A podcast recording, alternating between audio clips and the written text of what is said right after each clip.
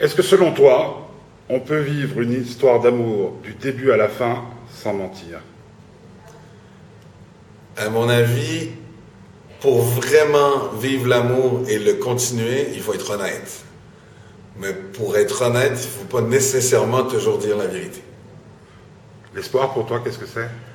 L'espoir, euh, c'est le rêve.